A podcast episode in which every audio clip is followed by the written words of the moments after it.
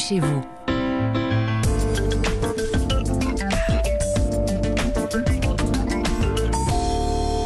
Dimanche sur Europe 1 des nouvelles du logement en France avant de feuilleter euh, le journal du dimanche. Bonjour Christophe Bordet. Bonjour à tous. Alors vous nous, vous nous incitez aujourd'hui à investir dans l'immobilier locatif. Et oui les amis parce que bon investir dans la pierre continue d'être euh, très avantageux mhm. et l'investissement locatif c'est idéal. Pourquoi?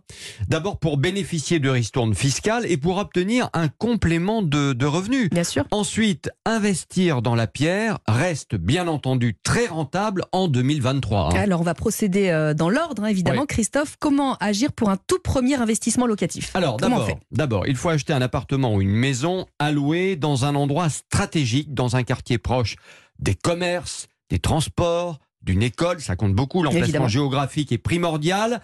Ça veut dire un mètre carré, bon, plus cher à l'achat, mhm. mais aussi une location à la fin plus élevée. Alors pour vous aider, n'hésitez pas à faire appel à un agent immobilier qui connaît bien le secteur choisi.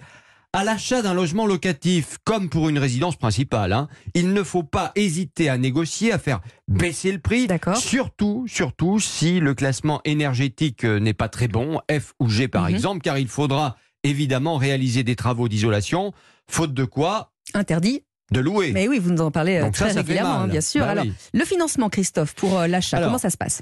Ne pas oublier qu'investir dans un logement locatif, c'est constituer son patrimoine hein, quand même. Préparer l'avenir. Hum. Si vous avez du cash, et eh oui, eh oui, eh oui, ça arrive ah encore. Eh bien, il y a beaucoup de Français qui ont euh, les moyens euh, de se payer euh, un logement avec du cash. oui, bah, on imagine que c'est pas possible, mais c'est possible. Alors, justement, le fiscal, on y vient. Quel dispositif? Alors, la loi Pinel permet jusqu'en 2024 de défiscaliser. Attention, elle est dédiée à l'achat d'un bien immobilier neuf, mhm. mis en location durant une durée bien déterminée, et ce au moment tout ça se passe au moment de la signature de l'investissement.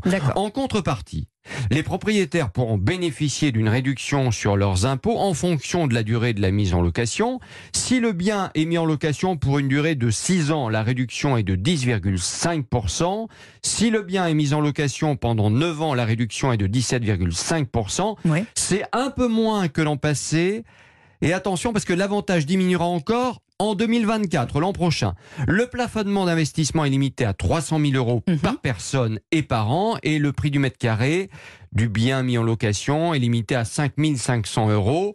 Enfin, les, les, réductions fiscales perçues ne peuvent excéder 63 000 euros. Alors, si on a acheté de l'ancien, Christophe? Alors, vous pouvez utiliser le dispositif écoutez bien, mhm. le dispositif de Normandie, du nom de l'ancien ministre euh, qui était en charge du logement, valable jusqu'à la fin de l'année. Il prévoit une réduction d'impôt euh, sur l'impôt sur le revenu. Exemple, pour un logement de 50 mètres carrés acheté 50 000 euros et pour lequel 30 000 euros de travaux ont été réalisés, la base de réduction d'impôt est tout simplement de 80 000 euros. Alors mhm. pour être fixé sur euh, le dispositif euh, idoine, hein, si je puis dire, et d'ailleurs tous les dispositifs, www.economie.gouv.fr, vous saurez tout. Merci beaucoup Christophe. Bon dimanche, vous restez avec nous, on va lire le JDD.